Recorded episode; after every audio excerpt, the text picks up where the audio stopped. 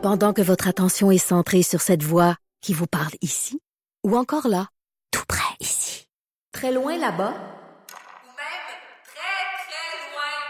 Celle de Desjardins Entreprises est centrée sur plus de 400 000 entreprises partout autour de vous. Depuis plus de 120 ans, nos équipes dédiées accompagnent les entrepreneurs d'ici à chaque étape pour qu'ils puissent rester centrés sur ce qui compte, la croissance de leur entreprise. On a beaucoup parlé des IPS, euh, des infirmières euh, praticiennes spécialisées. Communément appelées les super euh, infirmières, et de, de, de l'opportunité, de la pertinence d'aller plus loin dans les pouvoirs qui leur sont conférés notamment, particulièrement, de leur donner le droit euh, d'effectuer des diagnostics, certains diagnostics, et de se libérer, diront certains, du joug des médecins, parce que oui, ils ont le droit d'amorcer des traitements.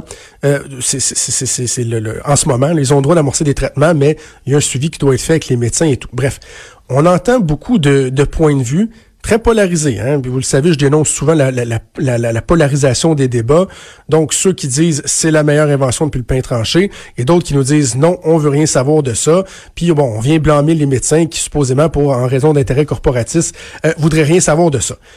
J'ai lu un médecin qu'on euh, entend régulièrement euh, dans les médias euh, y aller d'une série de tweets que je trouvais vraiment bien balancés, nuancés, fort pertinents. je me suis dit, tiens, on va en parler avec lui pour essayer de dresser un portrait euh, objectif et fidèle de la situation et de ce que la situation pourra devenir. On va aller rejoindre le docteur Simon-Pierre Landry, qui est omnipraticien et chef de l'urgence de Sainte-Agathe et copropriétaire de la clinique du Grand Tremblant. Bon midi, docteur Landry. Hey, bon midi. Bon midi. Euh, bon, euh, je vais y aller de la première question de base. Vous, en tant qu'omnipraticien, en tant que docteur, les IPS favorables ou non? Absolument favorable. En fait, euh, on en a déjà deux dans notre clinique. On en a demandé une troisième parce qu'on pense qu'elles peuvent amener beaucoup à, la clinique. Pourquoi? Ben parce que euh, la liste d'attente pour avoir un médecin de famille dans notre région, c'est épouvantable. Euh, on a un manque criant de bras. On n'arrive pas à suffire à la demande. On est tout le temps en train de faire de l'overtime pour essayer de pallier aux, aux urgences. Et bien évidemment, c'est quand même des professionnels qui sont formés, qui peuvent voir des patients. Euh, qui ont une formation évidemment qui est peut-être moindre que celle d'un médecin. Donc, il y a certains cas complexes qui, évidemment, ils vont se référer à nous, ils vont venir nous voir pour demander des consultations. Mais dans beaucoup de cas, ben, ils arrivent à, gérer finalement les cas euh, rapidement et dans de, très bonne qualité. Donc, euh, oui, on est favorable et c'est pour ça que justement, on, pense que les SPS devraient avoir la pleine autonomie parce que c'est vraiment ça le débat hein, de ce qu'on parle ici. Les gens, c'est un petit peu c'est un petit peu aride pour les gens à la maison de comprendre les espèces de, luttes entre les ordres professionnels, mais ce qu'on veut dire finalement, c'est que euh, il y a une lutte pour la pleine autonomie des IPS. Ça veut dire que l'IPS, finalement, pourrait voir ses patients, faire ses diagnostics et se référer finalement au médecin seulement, seulement si elle juge que ça dépasse ses compétences et non pas de façon répétée pour des petits bobos qui auraient déjà été réglés. Puis là, il faut qu'on fasse revoir le patient à un médecin. Euh, donc, un dédoublement finalement du travail. Mais il faudrait quand même que ce soit bien arrimé. Là. Tu sais, je pense au, dossier euh, des patients. Bon, l'informatisation qui, qui, qui, est en train de se concrétiser là, euh, des dossiers de, de, patients, mais il faut par exemple que un médecin qui va revoir en cabinet un patient qui a eu un diagnostic et un traitement euh, fait par euh, une IPS quelques mois avant doit avoir un portrait fidèle de la situation. Donc, faudra bien arrimer tout ça, même si le médecin n'aura plus, par exemple, à approuver ce qui aurait été fait. Hein. Et il y a une demande de la FMOQ qui va en ce sens-là, et je pense que c'est une demande qui est légitime et qui permettrait d'éviter certains problèmes qui ont eu en Ontario, c'est-à-dire de dire oui, les IPS peuvent avoir la pleine autonomie, mais ça serait quand même mieux pour le patient, et je, tiens à le préciser, pour le patient, que l'IPS travaille sous le même toit des médecins.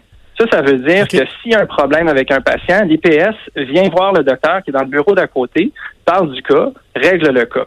Euh, au lieu d'avoir malheureusement le développement d'un réseau parallèle, où est-ce qu'on aurait des cliniques d'IPS complètement indépendantes du des médecins. Et le problème avec ça, c'est que des fois, il va y arriver des cas où est-ce que ça prend l'expertise du médecin. Et pour moi, c'est mon opinion personnelle hein, que je partage ici, mais je pense que ça serait bénéfique finalement que les infirmières praticiennes spécialisées, de façon complètement indépendante et autonome, travaillent sous le même toit des médecins pour que justement, comme vous le dites, on partage le même dossier médical et qu'on puisse se coordonner sur les soins d'un patient.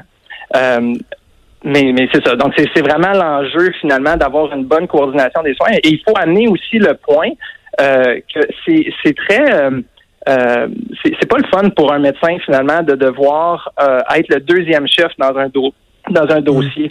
Euh, je, je, pense que c'est bénéfique pour le patient de pouvoir se référer aux mêmes professionnels de la santé, au lieu d'avoir comme l'impression qu'il y a un médecin puis une IPS dans son dossier, et puis que des fois les deux prennent pas les mêmes décisions, pas parce que les décisions sont pas les bonnes, mais parce que, ben, comme chaque professionnel, on a une approche différente avec nos patients. Donc, si les IPS finalement ont leur pleine autonomie, le médecin ne se sentira pas euh, de façon malheureuse euh, imputable finalement de décisions que l'IPS prend et que le médecin aurait peut-être pas pris. Donc, il y a, ce jeu-là. Je pense que ça serait au bénéfice finalement des médecins que, que les IPS aient la pleine autonomie de pratique.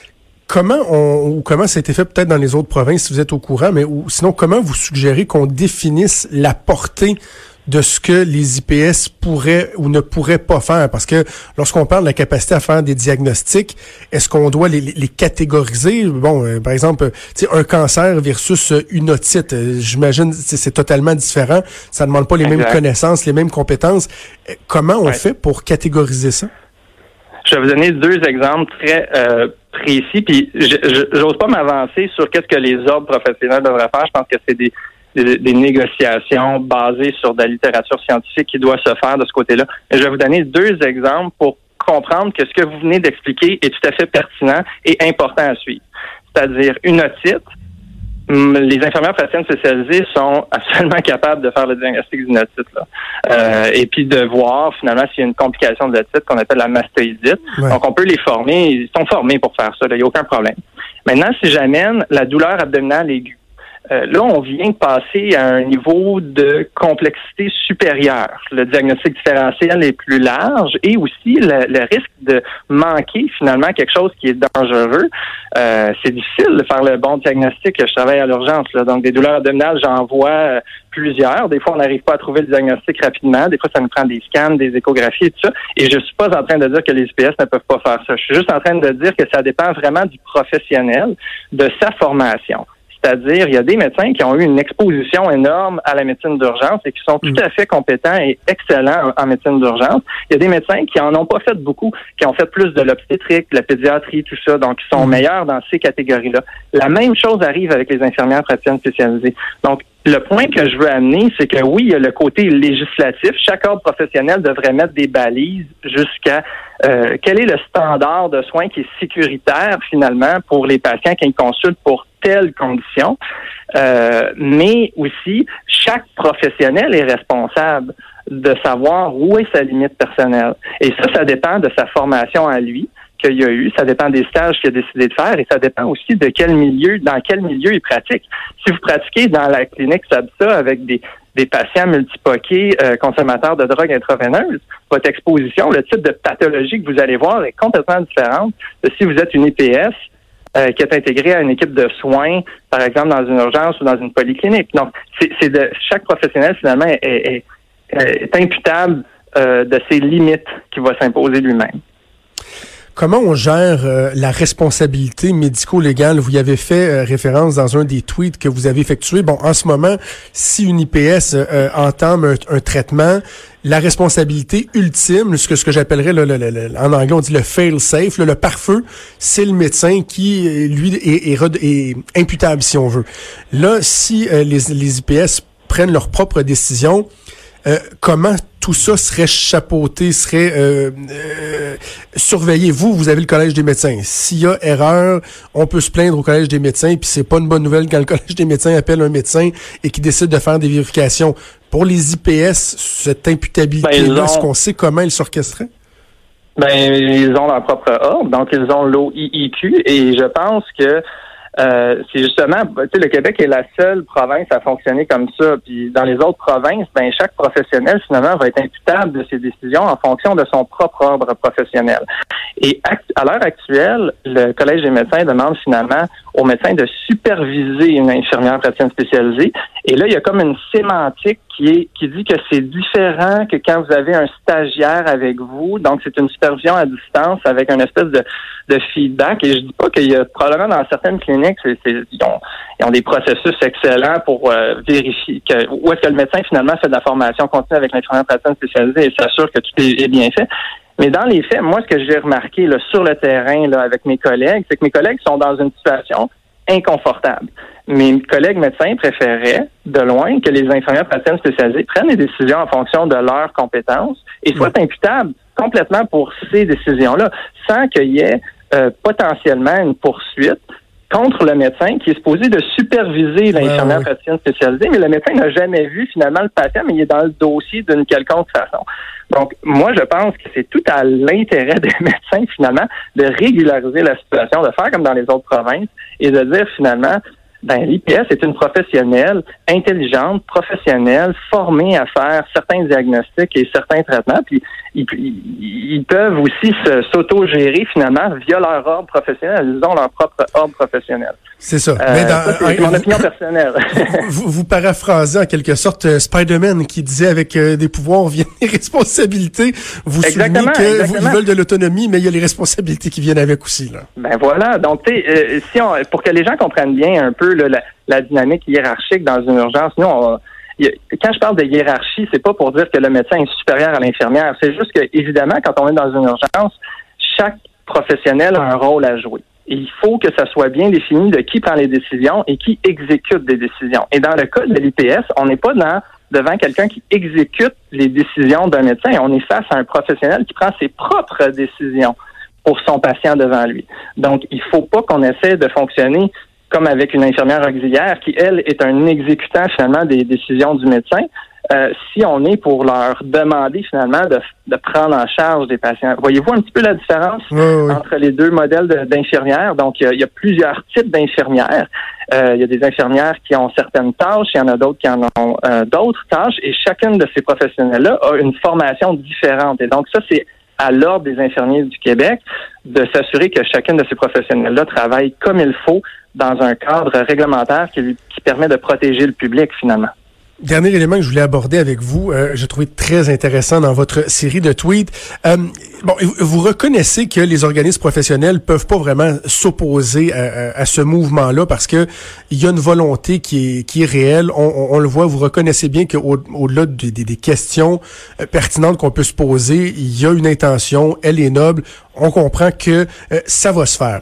Mais il y a un constat quand même que, que vous dressez que je trouve fort intéressant. Vous dites on est dans une société qui est de plus en plus libéralisée et on dirait que pour le citoyen qui est consommateur, dans le fond, il consomme des soins maintenant, l'enjeu de la protection du public qui est évoqué par certains organismes professionnels lorsqu'on parle entre autres de l'importance du diagnostic, euh, pour lui, là, c'est une nuisance. Il veut avoir le choix euh, à un point tel, il veut tellement avoir le choix qu'il veut même avoir le choix de, de se tromper. Là.